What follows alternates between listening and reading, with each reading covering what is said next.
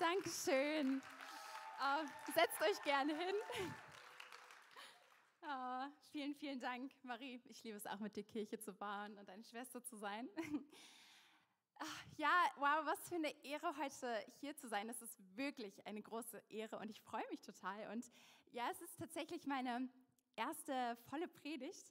Und deshalb habe ich auch mir ein Thema rausgesucht, was mich einfach nur absolut begeistert. Und was mich auch beschäftigt hat in den letzten ja, Monaten, würde ich sagen. Und ja, ich habe für euch heute etwas mitgebracht, wo vielleicht die meisten von uns denken würden, so, mich eingeschlossen, ach, darüber weiß ich schon alles. Das kenne ich schon. Okay, habe ich schon mal gehört. Ich meine, klar, es ist logisch. Aber ich weiß nicht, wie es euch geht. Das ist ja so häufig so, wenn man irgendwie neue Menschen kennenlernt in seinem Leben, dann hat man ja ziemlich schnell irgendwie erstmal so ein Bild von einer Person. Das passiert ja manchmal schon nur, wenn die in den Raum reinkommt und schon am Aussehen oder dann im ersten Gespräch. Das passiert einfach unabsichtlich, da können wir gar nichts dagegen machen, weil so als Menschen sind wir gestrickt und ähm, irgendwie haben wir so ein gewisses Bild über die Person und denken, okay, ja, so und so, glaube ich, ist diese Person. Das für eine Persönlichkeit hat sie so ungefähr, äh, das ist vielleicht so ungefähr ihre Geschichte. Und dann, wenn man Personen näher kennenlernt, dann stellt man häufig fest, dass man in einigen Punkten falsch gelegen hat, oder? Also ähm, ich war jetzt vergangenes Jahr äh, sieben Monate im Ausland und habe dort unfassbar viele Menschen natürlich kennengelernt, neue Menschen, die ich vorher noch nicht kannte. Und ich kann mich so erinnern, am ersten Sonntag war ich dort in der Kirche und habe dort ähm, ja, verschiedenste Menschen kennengelernt. Und da gab es zum Beispiel einen, der war dort im Team von den Pastoren und der war für die jungen Erwachsenen dort zuständig. Und das war so voll der extrovertierte Typ, also so eine richtige Partykanone. Und ähm, zwischen den Gottesdiensten ist er dann so durchs Foyer gerannt und hatte so ein Megafon in der Hand und hat immer bei den Kindern so richtig viel Stimmung gemacht und so. Und ich habe so gedacht, oh, richtig cool, der ist bestimmt so voll der Extrovertierte, also voll die Stärke von ihm. Aber ich weiß ja nicht, ob er so vielleicht so nah an seinen Mitarbeitern dran ist. Keine Ahnung, vielleicht ist er nicht so der nahbare Typ. So war irgendwie ein bisschen mein Bild von ihm. Und dann habe ich ihn über die Monate ein bisschen besser kennengelernt. Ich war selbst nämlich in seinem Team und habe festgestellt, das war einfach total falsch gedacht. Er war so völlig anders als gedacht. Er war so richtig ähm, ja, nah an seinen Mitarbeitern ran, hat gefragt, wie es jedem geht, persönlich und war voll der nahbare Typ so. Und ich habe gedacht, okay, krass, völlig falsch gedacht. Ich weiß nicht, ob ihr das schon mal erlebt habt, aber das passiert doch so häufig, oder? Okay, bevor ich richtig reinstarte, bete ich noch kurz mit uns. Jesus, ich danke dir, dass du heute hier bist und dass wir mehr von dir lernen dürfen, dich mehr erleben dürfen, mehr einfach entdecken dürfen, wer du bist und was du für uns hast, Herr. Und ich bete so, dass du wirklich sprichst heute. Ich möchte total beten, dass du mich leitest, dass du meine Worte leitest und ähm, dass jeder Einzelne einfach verändert hier rausgeht und mit einem Wort von dir. Jesus, wir ehren dich und wir lieben dich und deshalb sind wir hier. In deinem Namen beten wir. Amen. Ich möchte heute tatsächlich auch über jemanden völlig Revolutionären sprechen, der einfach nur völlig anders war als erwartet, völlig anders war als gedacht und irgendwie auch erhofft vielleicht. Ähm, und wo, glaube ich, auch wir immer lange noch nicht wissen, wer er eigentlich alles ist und was er alles kann. Ich spreche über niemand anderen als Jesus Christus selbst. Und jetzt denkst du dir vielleicht, okay, wow, ich meine, wir sind ja in der Kirche, keine Überraschung, oder? Äh, da redet man doch irgendwie immer über Jesus. Aber ich finde es schon beeindruckend, dass kein anderer Charakter, der jemals gelebt hat, diese Welt so sehr geprägt hat, wie Jesus Christus, als er auf dieser Welt war.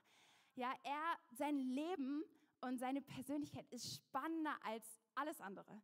Sein Leben war einfach so besonders und von seiner Himmelfahrt bis heute waren unzählige Menschen bereit, für diesen Jesus ihr Leben zu lassen. Und da stellt sich, finde ich, schon die Frage, was war das für ein Mann? Was war so besonders an ihm? Was war so anziehend? Was, was war da? Was war so völlig anders an ihm? Und als Kind und ehrlich gesagt auch noch heute ähm, liebe ich es, die drei Fragezeichen zu hören. Eigentlich unsere ganze Familie Das sind sehr coole Hörspiele. Und dort sind immer so drei Jungs ähm, und die lösen zusammen Fälle.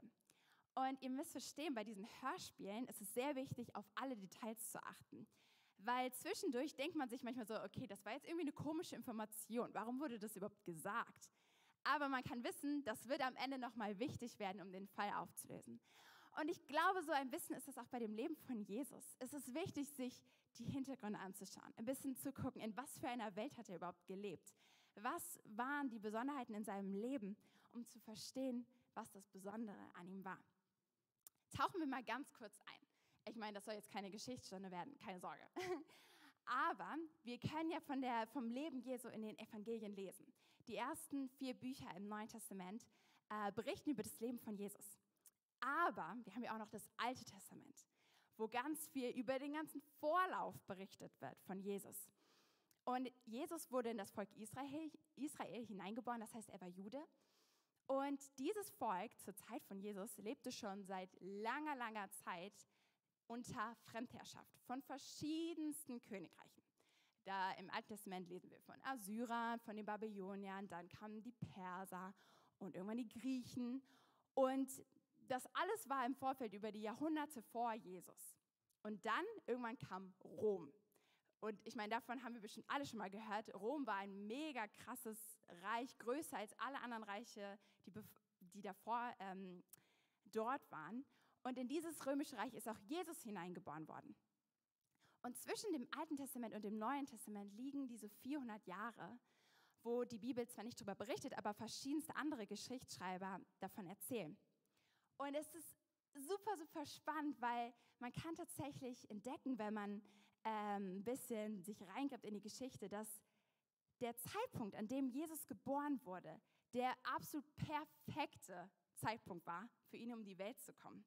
Zu keinem früheren Zeitpunkt wäre es so gut gewesen wie zu diesem Zeitpunkt, dass Jesus in die Welt gekommen ist. Lass mich ein bisschen erklären, woran das liegt. Und zwar zum einen, habe ich ja vorhin gesprochen, okay, die Griechen waren mal an der Macht. Das heißt, diese haben die griechische Sprache geprägt. Überall im Römischen Reich gab es grundsätzlich eine einheimische Sprache. Niemals vorher hat es das so gegeben, sodass die Botschaft von Jesus sich niemals hätte so gut verbreiten können, wenn keine einheimische, einheitliche Sprache da gewesen wäre. Rom hat dann diese griechische Sprache weiter gefördert, sodass es überhaupt erst möglich war. Und außerdem war Rom so krass mächtig, dass die ähm, jahrhundertelang Frieden sicherten, Straßen bauten, sodass Kommunikation und Reisen überhaupt erst möglich war. Briefe konnten geschrieben werden und verteilt werden. Das alles war vorher nicht möglich. Und noch ein letzter Punkt. Das ähm, römisch-religiöse System hat sich in dieser Zeit irgendwie entwickelt. Wir lesen manchmal so von solchen Gruppen wie Pharisäer und Sadduzäer und Schriftgelehrten in den, ähm, im Neuen Testament und mit denen hat sich Jesus auch häufiger mal sozusagen angelegt, weil er gegen ihre Lehren gestoßen ist. Und mh, mm, das hat sich alles in dieser Fremdherrschaft entwickelt, denn die Juden wollten auf keinen Fall ihr, ihr religiöses Erbe irgendwie verlieren und diese verschiedenen Gruppen hatten verschiedene Aufgaben, um das irgendwie zu bewahren. Und unter dieser Fremdherrschaft wuchs und wuchs die Sehnsucht in den Juden so sehr nach dem verheißenen Messias. Und das ist so wichtig. Dass, ich habe das alles gesagt, damit wir verstehen können, warum das, dieses Volk Israel so heiß darauf war, dass endlich der versprochene Messias in die Welt kommt. Und sie haben sich vorgestellt, dass ein mächtiger, ja glorreicher Anführer kommen würde, der endlich sie aus dieser Fremdherrschaft befreien würde, der endlich ein eigenes Königreich Israel wiederherstellen würde, so ähnlich wie bei König David im Alten Testament. Das war so die goldene Zeit, an die sich alle gerne zurückerinnerten. So stellten sich den Messias vor, jemand, der für sie kämpft, der richtig stark ist, der militärisch für sie durchgreifen würde. So waren ihre Erwartungen, sie waren richtig, richtig hoch. Und dann kam Jesus. Und Jesus war so völlig anders. Er war so völlig anders als gedacht und so völlig anders als erwartet, so völlig anders auch als erhofft vielleicht. Und das Königreich, welches er brachte, war auch so völlig anders, als sie sich das vorgestellt haben. ganz anders. Die Maßstäbe waren einfach mal komplett umgedreht, einmal auf den Kopf. Es war absolut revolutionär. Und Jesus ist darüber, er schweigt darüber auch nicht, sondern er sagt das total klar, dass das, was jetzt kommen würde, etwas völlig anderes sein würde. Und wir lesen das in Matthäus 9. Lass uns mal reinsteigen. Ähm, ab Vers 16, da lehrt Jesus darüber. Er sagt, wer würde ein altes Kleidungsstück mit neuem Stoff flicken? Das ergibt einfach gar keinen Sinn. Der Flicken läuft ein und reißt ein und äh, ein größeres Loch in den alten Stoff. Genauso wenig würde jemand neuen Wein in alte Schläuche füllen. Die alten Schläuche würden unter dem Druck platzen, der Wein würde auslaufen und die Schläuche wären nicht mehr zu gebrauchen. Neuer Wein gehört in neue Schläuche. Diese Weise bleibt der Wein erhalten und die Schläuche werden geschont. Er ist total klar was jetzt kommt, das ist völlig neu. Ihr braucht ein neues, ihr braucht neuen Raum in eurem Denken. Die alten Denkkonzepte, die passen nicht mehr. Jetzt kommt etwas Neues. Stellt euch darauf ein. Ihr, jetzt kommt neuer Wein, das heißt, neue Schläuche werden benötigt. So werft das über Bord, was ihr bisher gedacht habt. Jetzt bringe ich ein neues Reich. Es beginnt ein neues Zeitalter. Und er sagt auch sehr klar, dass sein Reich, was er bringen wird, das ist kein physisches Reich, was man sehen kann. In Lukas 17, Vers 21 sagt er, man wird nicht sagen können, seht, hier ist es oder es ist dort. Nein, das Reich Gottes ist mitten unter euch. Er sagt, überall dort, wo Menschen Jesus in ihrem Herzen zu ihrem König machen, dort breitet sich das Reich Gottes aus. Es, man kann es nicht sehen, aber es ist doch immer mehr am Ausbreiten und am Fortschreiten. Und ich bin ehrlich, man könnte wahrscheinlich Tage, Wochen, Monate, Jahre über die Lehren von Jesus reden und darüber nachdenken und tiefer eintauchen. Und da gibt so viel zu entdecken. Und es würde niemals alles in eine Predigt passen. Aber mein Gebet, und das ist eigentlich so auch das, was ich gerne mit dieser Predigt erreichen wollte, ist, einfach nur so einen kleinen Vorgeschmack zu geben, ein bisschen Hunger in euch zu wecken nach mehr, das zu entdecken, was war denn so völlig anders an Jesus, was waren die Lehren, die er gepredigt hat und die so völlig anders waren, als man das irgendwie gedacht hat und erwartet hat. Denn er ist in der Tat so völlig anders. Und deshalb habe ich drei ganz praktische Punkte. Was war völlig anders an Jesus? Die Lehren, die er gebracht hat. Was war das, was so ganz anders war als gedacht? Starten wir mal rein. Hey, mein erster Punkt ist dienen statt herrschen.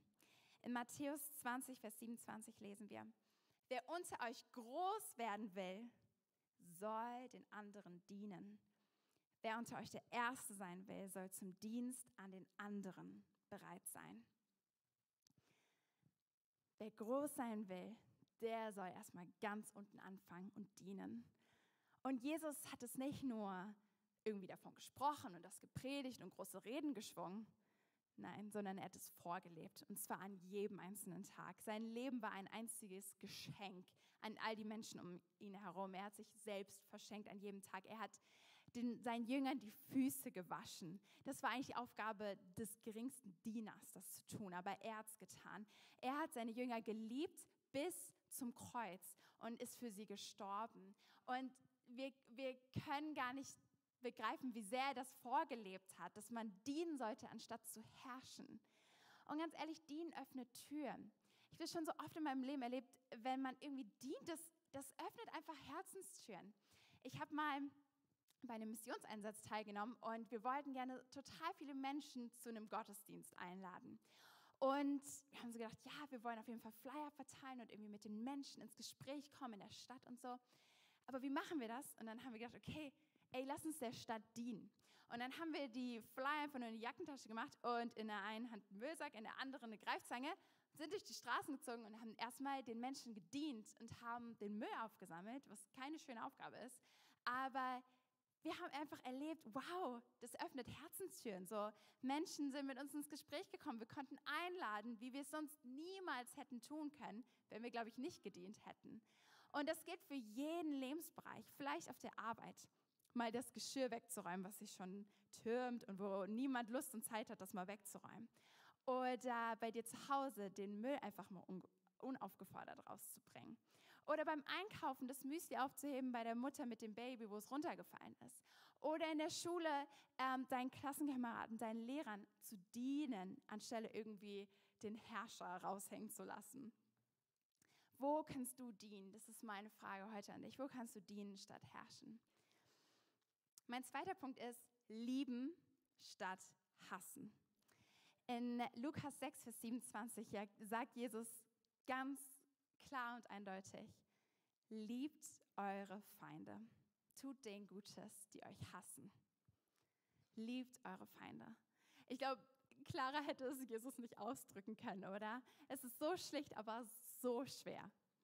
Ich habe mir so die Frage gestellt in der Vorbereitung, okay, wer sind eigentlich meine Feinde? Ich habe mir so die Frage gestellt, habe ich überhaupt Feinde? Keine Ahnung. Aber ähm, ich meine, jeder hat ja Menschen, die einen irgendwie auf die Palme bringen, oder? Die einen irgendwie so schon echt ein bisschen nerven oder wo man sich denkt, oh, ich kann diese Person nicht lieben. Ich kann die noch nicht mal mögen. Das ist einfach, das geht überhaupt nicht. Und dann ist mir eine Story aus meinem Leben eingefallen und jetzt Jahre später muss ich ein bisschen darüber schmunzeln. Aber ähm, das Ganze ereignete sich, als ich noch zur Schule gegangen bin. Ich war in der 12. Klasse und dann kam ähm, ein neuer Schüler bei uns in die Klasse, der wiederholt hatte. Also er kam aus dem Jahrgang über uns in unsere Klasse. Und ähm, es war so, ich saß am Ende der Tischreihe und neben mir war noch ein Platz frei, deshalb hat er sich da hingesetzt. Und das Ganze war besonders problematisch im Englischunterricht. So, und kurz zur Vorinformation, ihr müsst wissen, Englisch gehört zu meinen absoluten Lieblingsfächern schon immer. Und ich würde auch sagen, dass ich gar nicht so schlecht darin war. Und auf jeden Fall hatten wir häufiger mal so Partnerarbeit oder Gruppenarbeit, wo man sich dann unterhalten sollte. Und dieser, dieser Junge hatte dann immer das Bedürfnis, mich ständig zu verbessern. Und ich weiß nicht, wie, ob ihr das schon mal erlebt habt, aber das ist echt nervig. Und wirklich in jeder Partnerarbeit hat er mir irgendwelche Vorschläge gemacht, wie ich meine Aussprache verbessern könnte, wie meine Grammatik denn zu sein hätte und alles Mögliche. Und so über die Tage und Wochen merkte ich so, wie so ein gewisser Hass in mir auf diesen Jungen irgendwie so heranwuchs. Und ich habe so gedacht, kannst du nicht einfach mal deine Klappe halten? So, wieso verbesserst du mich die ganze Zeit? Und irgendwann hat dann aber Jesus zu mir gesprochen. Und er hat mich einfach nur daran erinnert, liebe deine Feinde. Und ich habe so gedacht, Jesus, ich kann, also das geht nicht, wirklich. Der ist so gemein zu mir. Und dann habe ich einfach nur gebetet, weil ich glaube, wir können das aus uns selbst heraus auch gar nicht tun. Mm, und habe einfach gebetet, Jesus, schenk mir wirklich deinen Blick für diesen Jungen. Wirklich, lass mich diesen Jungen mit deinen Augen sehen. Ich habe gemerkt, dass Jesus diesen Hass aus meinem Herzen genommen hat und dass ich plötzlich auch erkennen konnte, warum er vielleicht Dinge so tut, wie er es tut. Und er hatte so viel mehr Verständnis. Und ich glaube, das möchte er auch in deinem Leben tun. Ich frage dich so, Wer sind vielleicht deine Feinde? Ist es ein Chef? Vielleicht deine Kollegen? Dein Nachbar, der immer wieder irgendwas tut, was dir gar nicht gefällt? Oder ähm, Klassenkameraden, wer es auch immer ist. Aber ich glaube, Jesus möchte deinen Blick für diese Person heute verändern. Und ganz ehrlich, das ist schwer. Das ist richtig schwer. Aber Jesus hat auch niemals gesagt, dass ihm nachzufolgen bedeutet ganzjährig Urlaub auf Hawaii, sondern es ist richtig hart. Es bedeutet, sich selbst zu verleugnen. Es bedeutet, sein Kreuz auf sich zu nehmen. Er hat davon gesprochen, dass es richtig, dass es Königsdisziplin ist, ihm nachzufolgen. Aber es lohnt sich. Es lohnt sich so, so sehr. Also, dienen statt herrschen, lieben statt hassen. Und mein dritter Punkt ist, versöhnen statt Rache üben. Jesus lehrt darüber, in Matthäus, unter anderem in Matthäus 5, Vers 21 bis 24.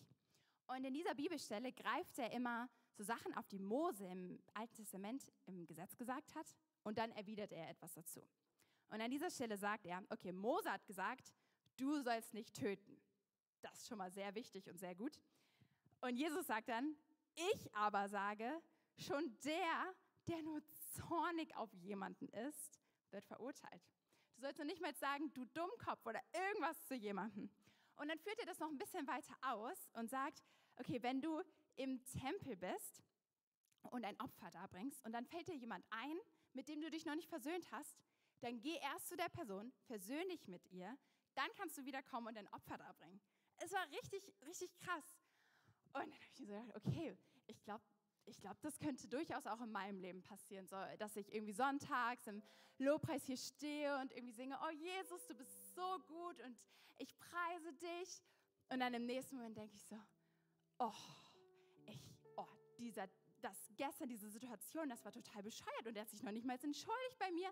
Und wie konnte der eigentlich nur, oder gerade noch im Auto auf der Hinfahrt zur Kirche, das ist doch immer prädestiniert für einen Streit, oder? Da irgendwie, und man hat noch so diese Gedanken in sich und denkt sich so, oh, also ganz ehrlich, das war total doof von dem, warum hat er das gemacht? Aber Jesus sagt, hey, okay, dann versöhne dich erst und dann komm. Und Jesus sagt, soweit es möglich ist, sollen wir von unserer Seite aus mit allen Menschen im Frieden leben. Und das ist richtig hart. Ich, hab, ich war schon oft ähm, in Situationen, wo ich irgendwie nach einem Streit oder einem Kommentar so dachte, ne, also dafür werde ich mich jetzt nicht entschuldigen. Dafür kann ich mich auch nicht entschuldigen. Und die andere Person sollte sich jetzt mal entschuldigen, weil ich habe mich schon so oft entschuldigt. Und das, der Ball liegt jetzt nicht in meinem Feld. So ist dann manchmal meine Reaktion.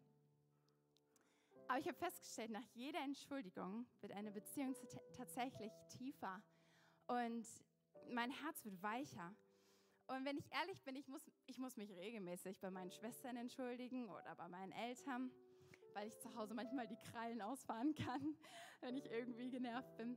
Und das ist nicht cool. Auf jeden Fall habe ich, ist es immer wieder schmerzhaft, sich zu entschuldigen, oder? Es ist demütigend auch irgendwie. Aber ich habe so festgestellt, es ist irgendwo ein befreiender Schmerz. Es ist eine wohltuende Demütigung, sich zu entschuldigen und auch zu dem zu stehen, was man nicht äh, richtig gemacht hat. Mm. Und ich mache dir so Mut, hey, vielleicht ja, hast du jetzt schon eine Person in deinem Kopf, wo du so denkst, ja, mit der muss ich mich versöhnen, da muss ich meine Entschuldigung aussprechen. Ich mache dir so Mut, das heute direkt zu tun. Heute Nachmittag ist nicht ruhen zu lassen darauf, sondern die Sachen anzugehen. Dazu hat Jesus uns aufgefordert. Und ich sag dir eins, diese Konzepte, sie funktionieren. Das sind Reich Gottes Prinzipien, von denen wir hier lesen. Und jetzt denkst du dir vielleicht, okay, die da vorne mit ihren 20 Jahren Lebenserfahrung, was weiß die schon vom Leben? Und das ist okay, wenn du das denkst. Aber ich habe unzählige Menschen schon gesehen, die schon den Weg weitergegangen sind als ich, die diese Konzepte leben und bei denen ihr Leben einfach aufblüht, weil diese Konzepte tatsächlich funktionieren. Sie führen dazu, dass unser, und unsere Familien gesund sind, dass äh, ja, Herzen heil werden, dass äh, Kinder in einem Frieden aufwachsen, dass Seelen Ruhe finden, weil wir sind tatsächlich für die Ordnung dieses Königreiches geschaffen.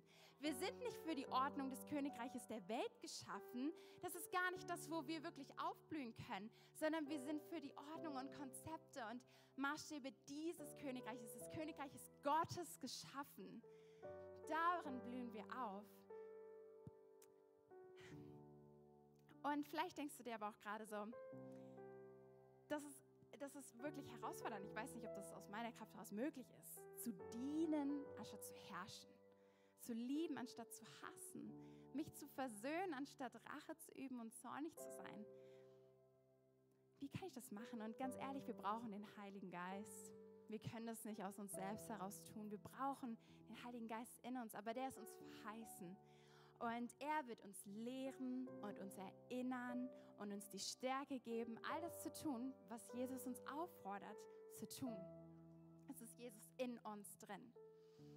Und wisst ihr, Jesus hat uns aufgefordert, ihm nachzufolgen. Was bedeutet das? Es bedeutet einfach, jeden Tag Schritt für Schritt in seine Fußstapfen zu treten und so zu leben, wie er es getan hat. Und sich die Frage zu stellen, okay, wie würde Jesus jetzt mein Leben leben? Was würde er in dieser Situation tun? Und das ist einfach so ein Prozess, da geht man Schritt für Schritt, jeden Tag. Wir folgen ihm nach, konstant, treu, jeden Tag aufs Neue, mit keinen Abweichungen, sondern ihm straight nachzufolgen. Das ist unsere Berufung in allererster Linie. Und wisst ihr, Jesus war völlig anders. Das haben wir am Anfang festgestellt. Völlig anders. Kein Mensch vor ihm war jemals so wie er. Es war einfach, die Menschen sind nicht drauf klargekommen. Er war einfach total anders. Und wisst ihr, wenn wir ihm nachfolgen, dann werden wir auch immer mehr völlig anders. Völlig anders mit jedem Schritt, den wir gehen. Mit jedem Mal, wo wir uns dafür entscheiden, so mehr so zu werden wie er. Es färbt ab. Wir werden selbst immer mehr völlig anders, völlig anders, völlig anders. Und die Welt wird es merken. Menschen werden es merken, deine Kollegen werden es merken, deine Schulfreunde, sie werden es merken, dass du nach anderen Konzepten lebst als die Konzepte dieser Welt. Und wisst ihr, unsere Beziehung und unsere Liebe zu Jesus, sie lässt uns tatsächlich verrückte Dinge tun. Absolut verrückte Dinge. Aber wir werden immer mehr anders, wenn wir uns danach ausstrecken, ihm nachzufolgen. Das ist das Resultat daraus. Ich möchte am Schluss noch ähm, von meiner, einer Geschichte aus meinem Leben erzählen. Und ähm, ich erzähle das nicht, um mich irgendwie äh, gut darzustellen, ganz und gar nicht, sondern eigentlich um nur aufzuzeigen, dass Jesus wirklich abfärbt. Und dass, wenn wir ihm nachfolgen, dass wir dann auch immer mehr völlig anders werden. Und zwar ähm, habe ich am Ende meiner Schulzeit, haben wir alle ein Jahrbuch bekommen. Und man hatte im Vorfeld die Möglichkeit, Briefe zu schreiben an seine Mitschüler. Und jeder hatte eine eigene Seite in dem Jahrbuch, wo dann diese Briefe drauf abgedruckt wurden. Das war echt mega cool und voll wertschätzend. Und natürlich, als ich dann mein Jahrbuch bekommen habe, habe ich mir auch meine Seite durchgelesen und habe festgestellt, dass dort eine äh, Freundin oder ein, eigentlich nur eine Klassenkameradin von mir, mit der ich noch nicht mal so viel zu tun hatte, wir hatten nur den einen oder anderen Kurs zusammen, sie hatte etwas dort äh, geschrieben. Und ich kann mich bis heute daran erinnern, was da stand, weil es mich so berührt hat. Und sie schrieb einfach nur kurz, Leonie, ich wollte dir sagen, dass ich noch niemals in meinem Leben so eine Person wie dich kennengelernt habe, die so liebevoll und freundlich zu allen Menschen ist. Und wenn ich ehrlich bin, dann war ich sogar manchmal neidisch darauf. Und ich habe gedacht? Sie war neidisch darauf? Das ist krass, weil diese Konzepte, sie führen dazu, dass wir völlig anders werden und das ist anziehend. Das ist irgendwie cool und Menschen merken das und sie merken, wow, das ist irgendwie anders, aber irgendwie hat diese Person etwas, was ich nicht habe und das will ich auch haben in meinem Leben, weil das irgendwie anscheinend dazu führt, dass sie voll das erfüllte Leben führt. Und Menschen werden es merken, weil es eben so konträr ist dem, wie die Welt lebt. Und ja, wir wollen uns jetzt eine Zeit nehmen, wo du Gott eine Antwort geben kannst. Weil ich glaube, es beginnt immer mit der Entscheidung, dass wir sagen, okay, Jesus, ich möchte in deinen Fußstapfen laufen und ich möchte auch immer mehr völlig anders werden, so wie du völlig anders bist. Ich möchte wirklich auch eintauchen und darin graben. Und wenn ich denke, oh, ich weiß nicht, wie ich damit umgehen soll mit einer Situation, dann zu sehen, ey, was hat Jesus zu diesem Thema gesagt? Und dann so danach zu handeln. Dadurch werden wir immer mehr völlig anders. Und ich möchte gleich für euch beten. Und ähm, wenn du das in deinem, ja, heute diese Entscheidung triffst, vielleicht auch erneuerst immer wieder. Ich glaube, wir müssen es immer wieder erneuern, zu sagen, Jesus, ich folge dir nach und ich möchte ähm, wirklich in deinen Fußstapfen laufen, dann machst du deinem eigenen Gebet und dann gehen wir einfach noch einen Song und ähm, du hast die Möglichkeit, Gott eine Antwort zu geben. Aber ich hatte auch in der Vorbereitung noch einen Eindruck, dass vielleicht Menschen hier sind und ähm, du hast vielleicht ein relativ genaues Bild davon, wie Jesus in deinem Leben gerade eingreifen sollte. Du hast eine ziemlich genaue Vorstellung davon, vielleicht welches Wunder er in deinem Leben tun sollte, wie er dich versorgen sollte, wie er zu sein hätte jetzt in diesem Moment. Und verstehe mich nicht falsch, Jesus ist der Heiler, Jesus ist der Wundervollbringer, Jesus ist der Durchbruch, Jesus ist der Weg, all das ist er. Und das wird sich auch nicht ändern. Aber ich glaube, es ist so wichtig, dass wir immer wieder den Raum geben und sagen einfach, Jesus, auch wenn du völlig anders wirkst und auch wenn du völlig anders jetzt gerade bist, als ich mir das erwünschen würde, nimm einfach einen Raum ein und tu du, was auch immer du tun möchtest jetzt in diesem Moment. Weil ich glaube nicht, dass Jesus ja in, in die vorgefertigten Muster hineinkommen möchte, die wir manchmal so haben in unserem Kopf. So oft ist es so, dass wir einfach davon das loslassen müssen und sagen, okay, Jesus, auch wenn du völlig anders bist, als ich das gerade mir erhoffen würde, ich lasse das los. Ich lasse diese Vorstellung los von dem, wie du zu sein hättest. Ich gebe alle meine Ansprüche auf, die ich darauf erhebe, wie du zu sein hast in diesem Moment. Und ich erkenne das an, dass du völlig anders bist. Dass du meinen Verstand übersteigst, dass deine Wege so viel höher sind als meine Wege. Und ich möchte wirklich äh, dem Raum geben, dass ich dich jeden Tag darin besser kennenlernen darf, wie du wirklich bist, ein größeres Bild davon bekommen darf, ja, wer du tatsächlich bist. Und deshalb, ja, werden wir jetzt beten. Und ähm, wenn du das bist, dann, hey, kannst du vielleicht deine Hand auf dein Herz legen. Du kannst wirklich ähm, Jesus jetzt mal einen Raum geben und einfach ihm sagen, oh, ich möchte auch völlig anders werden. Ich möchte wirklich in deinen Fußstapfen gehen. Und ich segne euch noch dafür. Jesus, danke, dass du so völlig anders bist.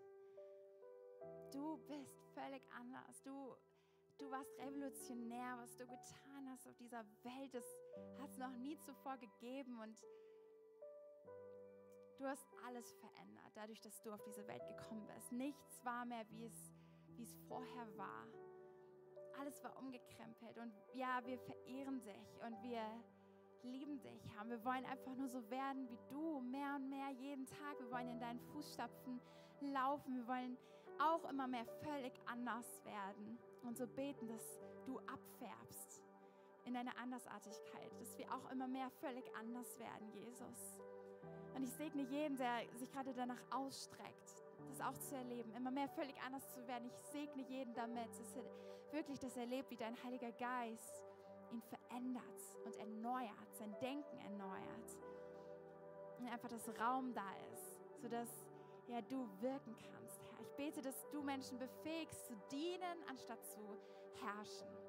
Dass du Menschen heute befähigst zu lieben, anstatt zu bete, Herr, dass du Menschen heute die Kraft gibst, sich zu versöhnen, anstelle von Rache zu üben. Ich bete echt, dass dass du, Heiliger Geist, uns lehrst und uns erinnerst, in den Momenten, wo es darauf ankommt, deinen Willen zu tun. Jesus, wir wollen immer mehr völlig anders werden. Komm, lass uns einfach nochmal in den Song gehen, wo es heißt, die tiefste Nacht, sie wird von dir erhellt.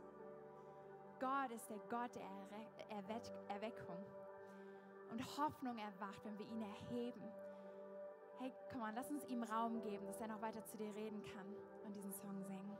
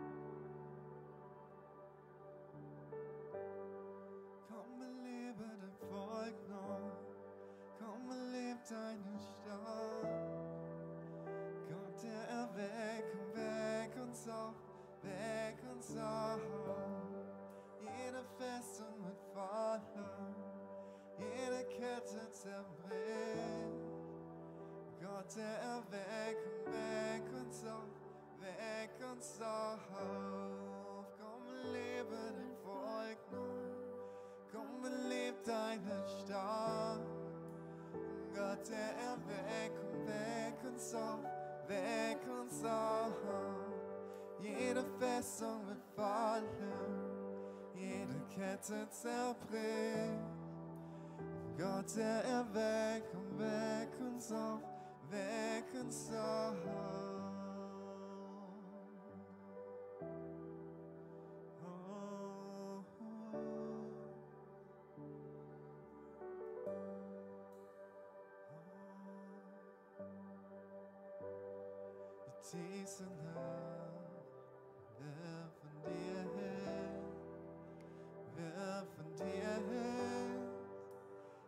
Gott der Erweckung, Hoffnung erwacht, den Tod hast du besiegt, du hast triumphiert. Gott der Erweckung, die tiefste Nacht wird von dir hält, wird von dir hält. Gott der Erweckung,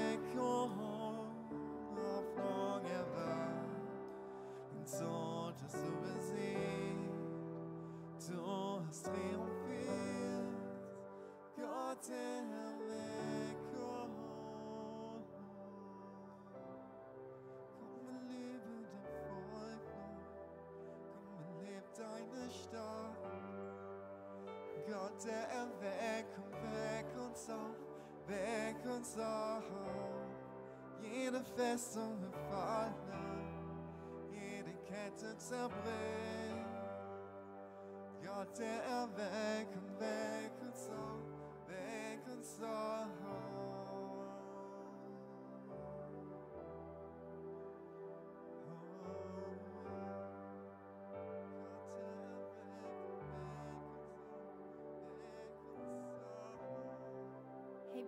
Heute viel davon gesprochen, dass wir Jesus wirklich nachfolgen können. Dass wir wirklich ja, jeden Tag ihm nachfolgen und in seine Fußstapfen treten. Und das alles beginnt aber mit einer ganz bewussten Entscheidung, die wir treffen. Weil Jesus steht da mit offenen Armen und sagt, oh, ich würde so gerne mit dir gemeinsam dein Leben gestalten. Ich würde so gerne dein Herr sein, dein Retter sein. Aber es liegt an uns, dass wir in seine Arme laufen. Und ähm, wir lesen in Römer 10 folgendes. Römer 10, Vers 9. Wenn du mit deinem Mund bekennst, dass Jesus der Herr ist und wenn du in deinem Herzen glaubst, dass Gott ihn von den Toten auferweckt hat, wirst du gerettet werden. Das glauben wir so sehr und deshalb geben wir jeden Sonntag die Möglichkeit, dass Jesus der Herr ist, im Herzen glaubst, dass er von den Toten auferweckt hat, dass er dein Retter sein möchte. Weil dann werden wir gerettet. Damit beginnt es. Und deshalb wollen wir jetzt einfach einen Moment schaffen, wo jeder die Augen schließt und damit Privatsphäre da ist. Mm, Und dann möchte ich dir die Frage stellen, hey, wer ist heute hier, der heute entscheiden möchte, Jesus, du bist ab heute mein Herr und mein Retter und ich folge dir ab heute nach. Und dann beginnt dieser lebenslange Prozess der Nachfolge, wo wir verändert werden, wo wir erneuert werden, wo wir immer mehr völlig anders werden. Aber wie gesagt, es beginnt mit einer Entscheidung, die wir treffen. Und deshalb, wenn du das bist, dann kannst du gleich in einem Moment mal kurz mir ein Handzeichen geben. Und dieses Handzeichen ist einfach nur ein Zeichen, was du Gott gibst, dass du sagst, ja, Jesus, ich nehme dich heute an als meinen Herrn und meinen Retter. Und was danach passieren wird, ist einfach, dass wir alle gemeinsam beten werden. Ich werde ein Gebet vorsprechen und du darfst nachbeten. Und an diesem Gebet ist nichts irgendwie Besonderes oder so, sondern es geht einfach darum, um es dir leicht zu machen, dass du einfach dein Leben Jesus geben kannst heute Morgen. Also wenn du heute hier bist und sagst, ja Jesus, du bist ab heute mein Herr, mein Retter und ich nehme dich an, dann kannst du gerne jetzt mal deine Hand heben und dann beten wir zusammen.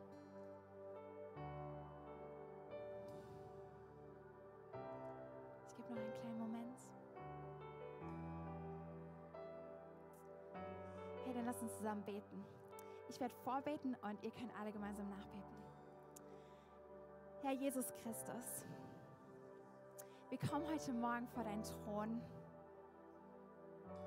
und ich möchte dir mein Leben geben. Heute möchte ich bekennen, du bist mein Herr und du bist mein Retter. Ab heute lebe ich für dich. Danke, dass ich jetzt dein Kind bin. Danke, dass mir meine Schuld vergeben ist. Räum alles weg, was mich von Gott trennen könnte. Danke für deine Freiheit. In deinem Namen, Jesus. Amen.